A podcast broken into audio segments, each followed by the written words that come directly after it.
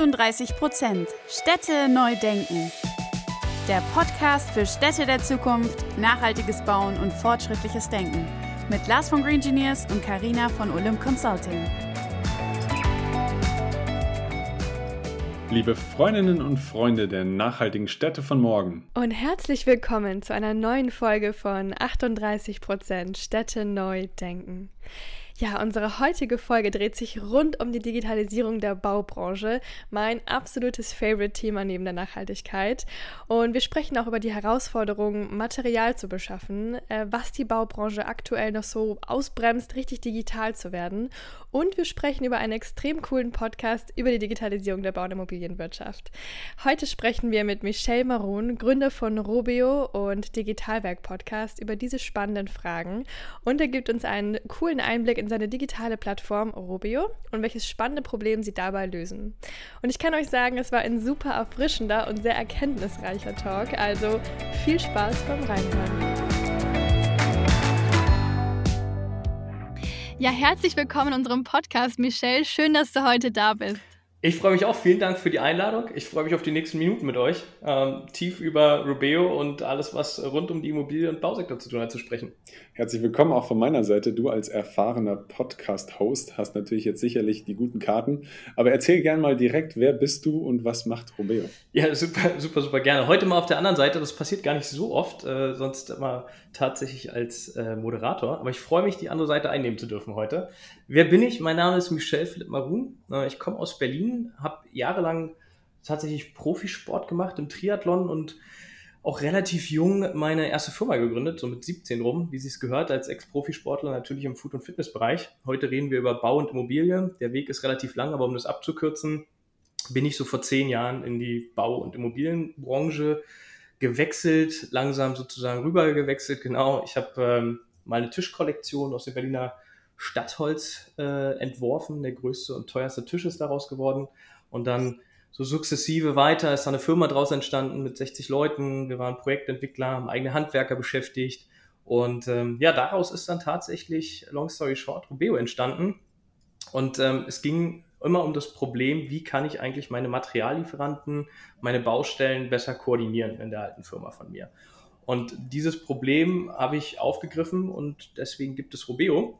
Und wir mit Robeo versuchen im Grunde genommen drei Parteien, die es am Markt gibt, die schon so interagieren miteinander. Das ist der verarbeitende Betrieb, sowohl dann aber auch der Großhandel, wenn es in der Zweistufigkeit ist, und den Hersteller miteinander zu vernetzen auf einer digitalen Ebene natürlich, so wie es für ein Construction Tech Startup gehört.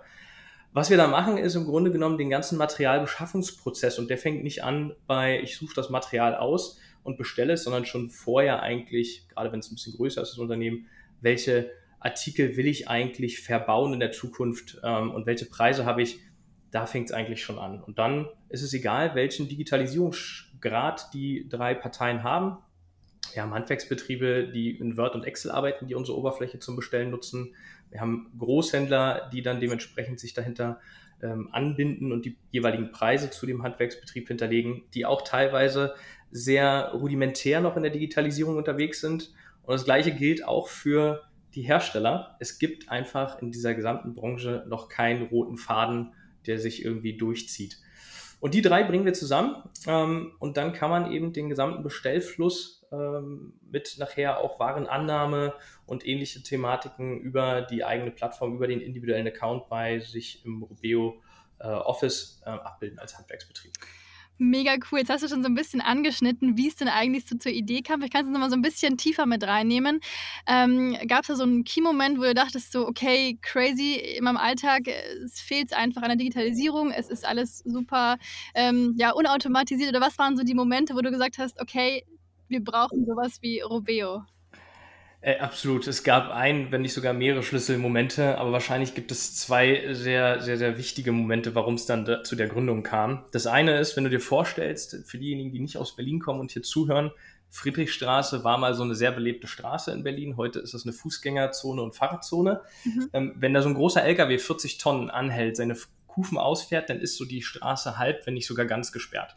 Und ähm, bis dahin eigentlich nicht so ein Problem, wenn man gewusst hätte, dass der LKW an dem Tag zu dieser Zeit ankommt. Das war das erste Momentum, wenn dann die Polizei kommt, keine Handwerker vor Ort sind, um abladen zu können weil der Lkw-Fahrer auch nicht mitgeteilt hat, dass da kein Kran dran ist. Und das hat eine ganze Menge Trouble ausgelöst. Und unser damalig größter Kunde, der hat äh, fast, nicht nur deswegen, aber es war schon so ein Hauptpunkt, äh, echt den Auftrag platzen lassen, weil die Problemstellung bei uns lag. So der Kunde jedenfalls. Dem ist aber nicht ganz so, wenn man sich das tiefer anguckt. Und das war für mich so ein Schlüsselmoment, den größten und wichtigsten Kunden zu verlieren. Hm, schwierig, ähm, gerade als, als junge Firma. Und ich glaube, der zweite, und das ist auch der viel wichtigere Aspekt gewesen, ähm, ist wenn du einen Einkäufer beschäftigst, der die Materialien bestellt für Baustellen, dann hat auf der Baustelle vielleicht noch jemanden, einen Bauleiter, der dann eben irgendwie guckt, wann muss das Material wirklich bestellt werden, weil Bauzeitenpläne zur Planung oftmals abweichen.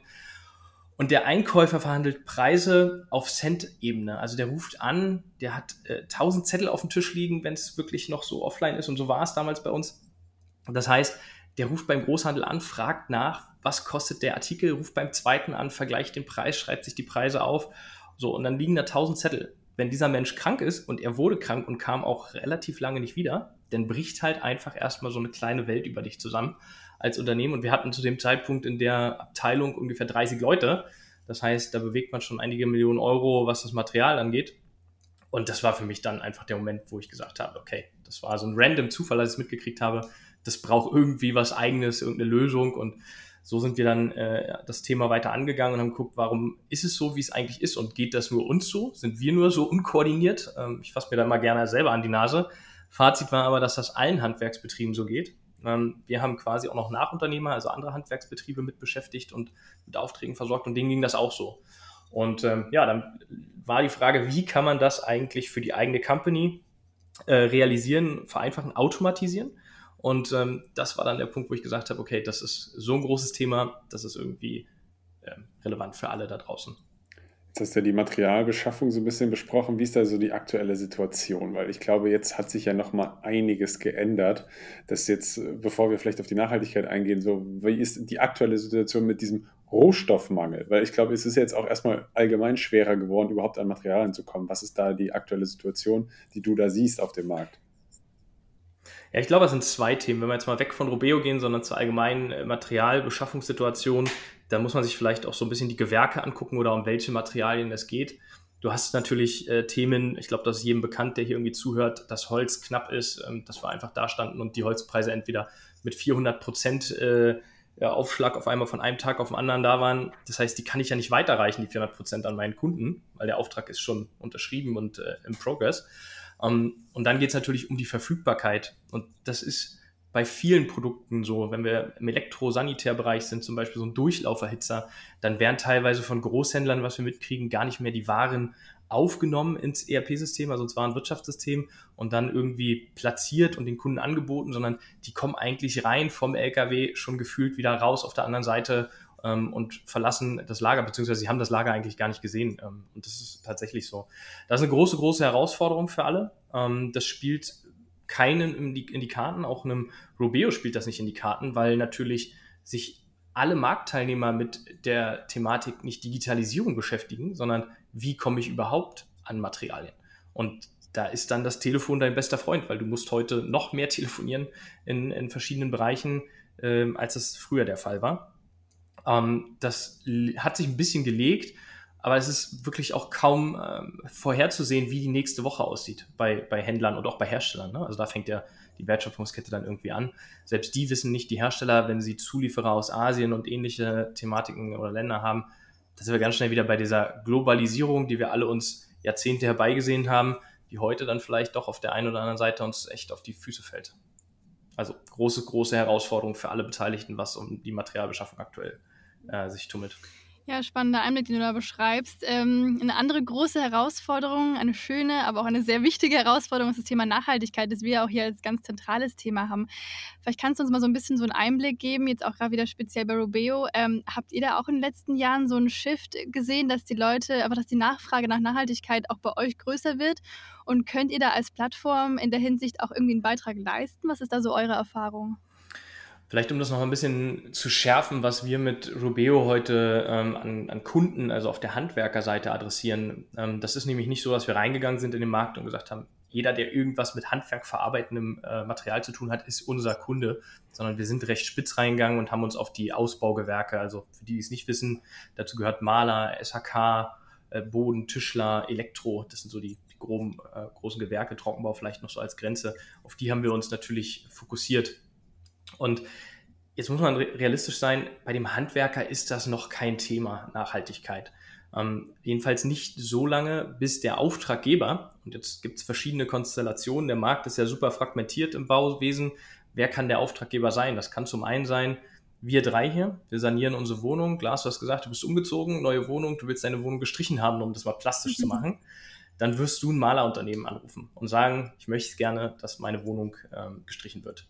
Wenn du jetzt nicht sagst, du möchtest rot und das auch gerne aus ökologischen, nachhaltigen Farben, dann wird der dir rot vorschlagen, aber wahrscheinlich sein Lieblingshersteller, mit dem er gute Erfahrungen gemacht hat.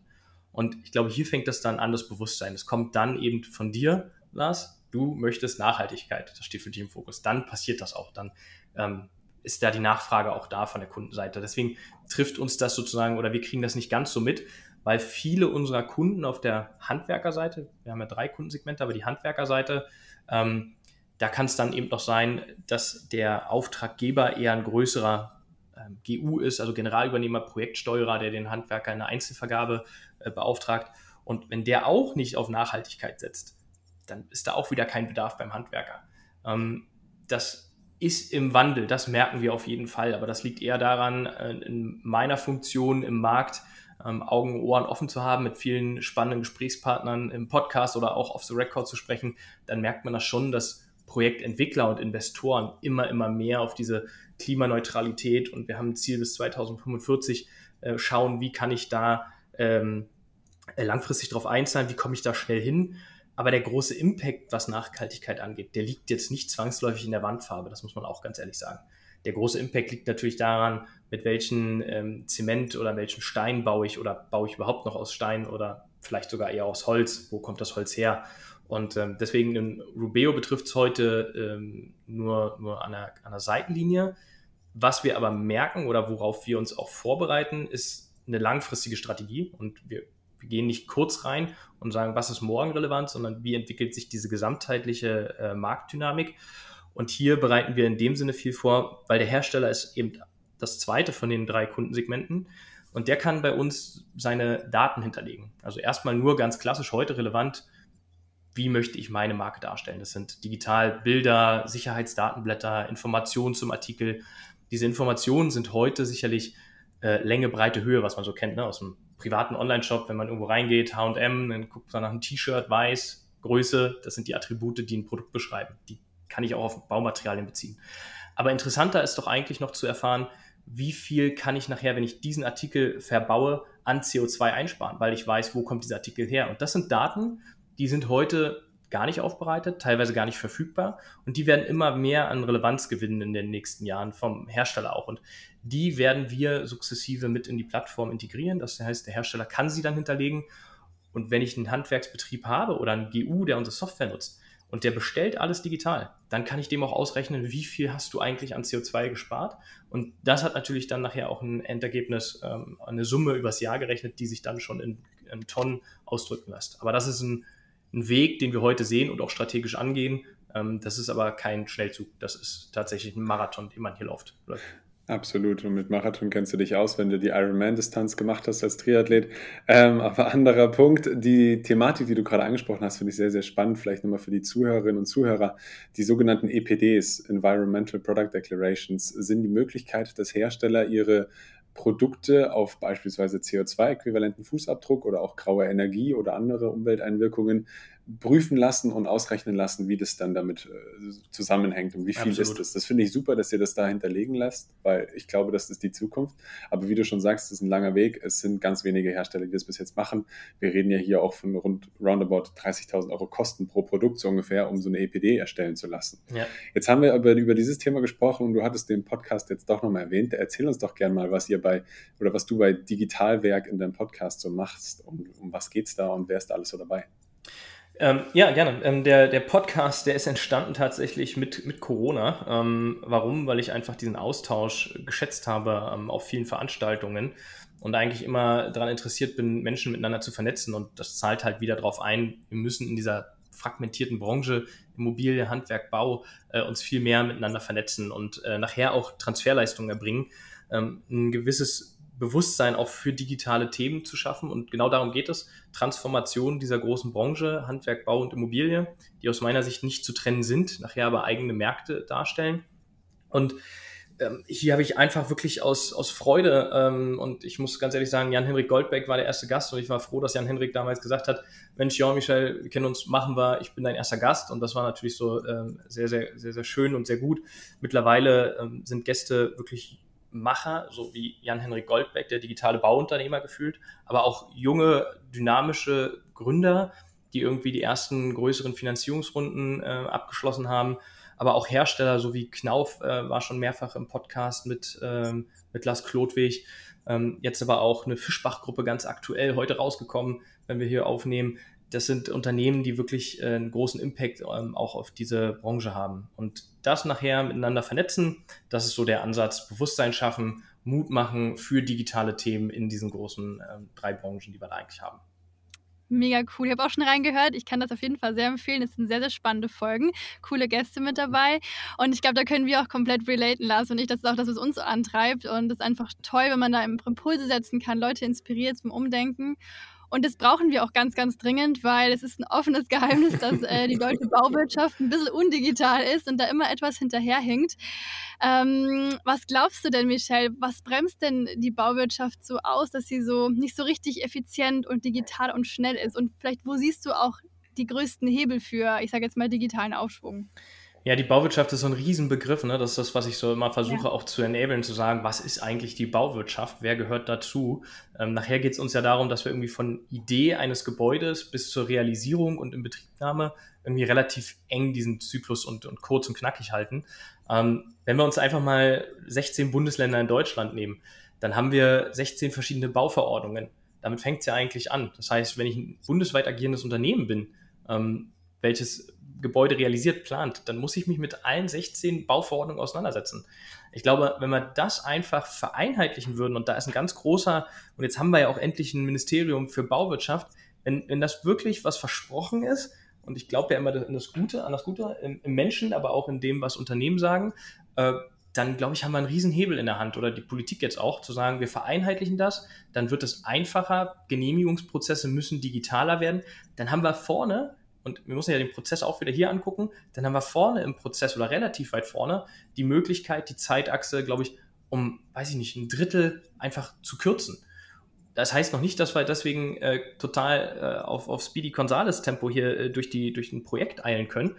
Und auf der anderen Seite haben wir natürlich das Bewusstsein wieder, und Lars, du hattest auch gerade gesagt, die, die Branche ist jetzt per se noch nicht ganz so digital. Ähm, einzelne Bereiche sind es auch wieder. Ne? Wenn man, der Architekt ist oftmals schon digitaler als der Handwerker, aber ich kenne auch ganz viele Handwerksbetriebe, das sind tendenziell eher die größeren, die super, super digital schon sind. Also äh, der große Hebel ist, glaube ich, nicht einer, den wir hier umlegen und dann alle äh, auf, auf Digitalisierung umswitchen. Ich glaube, das sind mehrere kleine, aber der größte, würde ich wieder zurückkommen zu meinem Eingangssatz, ist tatsächlich erstmal so die Bauverordnung und den Bauantrag und Co. Ähm, zu, zu optimieren, zu digitalisieren. Und der liegt dann eher mal bei der Bundesregierung aktuell. Absolut richtig, da stimme ich dir auch absolut zu. Das finde ich genau äh, meine Meinung. Wie du aber auch gerade gesagt hast, was so ein bisschen euer Vorgehen ist mit kleinen Steps. Was sind denn die nächsten Steps für Robeo? Wo geht es denn für euch hin und wo soll es hingehen? Also wenn man Startups sich per se erstmal anguckt, dann ist natürlich immer dieses Wachstum, Wachstum, Wachstum, äh, Months over Months und Co. Ich glaube, das muss man hier nochmal differenzieren, wenn man in der Construction- und PropTech-Welt unterwegs ist, dann, dann glaube ich, läuft man hier auch einen Marathon und da zahlt tatsächlich meine Historie ein, äh, die Nerven zu behalten und zu sagen, das ist ein anderes Tempo. Ähm, was sind die nächsten Steps ganz konkret? Wir wollen hier wirklich im, im deutschsprachigen Raum ähm, die nächsten Schritte gehen. Wir sind aktuell in Deutschland unterwegs. Sicherlich steht auf der Agenda im Dachmarkt da auch die nächsten Schritte ähm, zu gehen für uns in den nächsten zwei Jahren. Ähm, aber auch ein gewisses solides Wachstum, wenn man davon im Startup-Umfeld reden kann, im Vergleich zu vielen anderen, ähm, dann ist das ein Thema. Wir sind aktuell die einzige Plattform in Europa, ähm, die die namhaften Hersteller und Handwerker äh, angebunden hat. Und das ist, glaube ich, erstmal ein großer, großer Schritt, äh, den wir gegangen sind. Und wenn diese Pioniere hier weiter vorgehen, dann ist der nächste Schritt einfach das äh, digitale Handwerk auch weiter voranzutreiben. Das ist so unsere, unsere Aufgabe, so ein bisschen Pionierarbeit auch weiterhin zu leisten. Klingt spannend. Das verfolgen wir auf jeden Fall gespannt weiter mit, denn ähm, genau solche Firmen wie euch ja brauchen wir, um das wie vorhin zu besprechen, auch äh, besprochen zu erreichen, dass wir alle digitaler werden. Wir sind schon tatsächlich bei der letzten Frage angekommen. Vielleicht kennst du sie auch schon, Michelle, wenn du in ein paar andere Folgen reingehört hast. Ähm, und zwar stell dir mal vor, wir sind schon im Jahr 2035 und du läufst durch die Stadt von morgen. Äh, was siehst du oder was würdest du auch gerne sehen? ja, das, das sind äh, zwei Gesichtspunkte. Ne? Was sehe ich und was würde ja. ich gerne sehen? Sehen. ähm, wie viel Realität lassen wir jetzt in der Frage walten? Ähm, also was ich mir vorstellen würde, ist, glaube ich, einfach, dass wir ähm, viel mehr grüner werden. Und das soll jetzt hier gar keine ähm, Ansprache sein äh, mit wünscht dir was, wir, wir brauchen hier die grüne Stadt. Ähm, wenn man sich 2035 vorstellt, ist das eigentlich gar nicht so lange hin in einem Zyklus eines Bauprojekts. Weil wie viele Objekte sind das? Vier? Vier Projekte, die ich bis dahin noch realisieren kann. Also Heißt, ein Bauzyklus geht vier Jahre von Planung bis Realisierung. Da muss ich ja heute schon drüber nachdenken, ähm, was dort dazu kommen wird. Das heißt, mobile Mobilität wird ein ganz großes Thema sein. Ähm, würde mir wünschen, dass ich die Möglichkeit habe, in meiner neuen Wohnung vielleicht auch, wenn wir eher im privaten Wohnbereich sind und gar nicht so im Commercial-Thema, äh, dass ich rausgehen kann in die Tiefgarage und sagen kann, ich nehme mir jetzt ein Fahrrad, das gehört im Zweifel gar nicht mir, weil ich gar nicht so der Fahrradtyp bin für die Stadt, aber einmal die Woche will ich das einfach zur Verfügung haben. Ich glaube, man muss einfach so einen ganz normalen Standard auch schaffen, dass in jeder Tiefgarage in der Zukunft einfach Strom liegt, weil mein Auto halt nicht mehr ähm, nicht mehr mit, mit äh, Verbrennermotor fährt. Und heute ist das ein ganz großes Problem, wenn ich an meine eigene Garage denke. Ich kann kein Elektroauto da abstellen. Also das geht halt einfach nicht. Und ich glaube, das sind so Basic-Sachen. Ich sehe da gar nicht so die große Vision. Wenn ich die auspacke, äh, dann ist das nicht 2035, dann sind wir in 2050. Ähm, dann sehe ich noch ganz andere Sachen. Shared Services, das ist ein ganz großes Thema. Und ich gucke immer gerne in die Automotive-Industrie rein. Äh, sicherlich auch einfach passioniert als, als leidenschaftlicher Rennsportfahrer. Aber äh, dann Shared Service heißt für mich auch einfach ein Büro mieten können. Ja, wir hatten es vorhin, ich habe vielleicht nur eine Einzimmerwohnung, brauche halt nicht jeden Tag äh, ein Bürozimmer, aber wenn ich es brauche, dann würde ich es halt schon gerne in der Immobilie mit drin haben und auf die Kreditkarte drücken und sagen, jetzt buche ich mir diesen einen Raum für zwei Stunden Meeting und muss das Haus an dem Tag nicht verlassen. Das sind so Themen, die schon umtreiben und dann natürlich alles, was rund um den Komfort-Service angeht, wie Gym-Thematiken ähm, in der Nähe, also in Quartiere zu denken, wo ich dann vielleicht auch wieder in die Regionalität komme. Ähm, Globalisierung haben wir vorhin schon mal kurz andiskutiert, ist alles toll und hat auch viele positive Dinge, aber wenn wir dann schon wieder dabei sind, habe ich einen Schneider, habe ich einen Bäcker, wo kommen die Produkte her und das irgendwie aus der Region in meiner äh, in meinem Quartier zu haben, das ist schon echt nice und dann nicht die großen ähm, Big Player vielleicht auch da vorzufinden. Ne? Das das ist so für mich ähm, was, was äh, einen großen Impact hat. Sehr schön. Der Triathlet, der gern nur einmal die Woche Fahrrad fährt. ja, ja, genau. Nur durch die Stadt, ne? Das ist ja auch was anderes. Das, äh, Richtig. Verstehe ich total, weil ich liebe das Rennradfahren auf dem Land, aber in der Stadt würde ich es niemals tun. Aber erstmal vielen, vielen, vielen Dank, dass du jetzt heute bei uns im Podcast warst ähm, und da warst und die Digitalisierung auch mit deinem Gedankengut jetzt vielleicht damit bei den Zuhörerinnen und Zuhörern vorantreiben kannst. Hoffentlich. Ähm, und deswegen aber jetzt weiterhin viel, viel Erfolg. Ich freue mich auf den weiteren Austausch und schön, dass du da warst. Vielen herzlichen Dank für die Einladung. Hat mir sehr großen Spaß gemacht und ich hoffe, ich konnte ein paar Impulse setzen in den Minuten.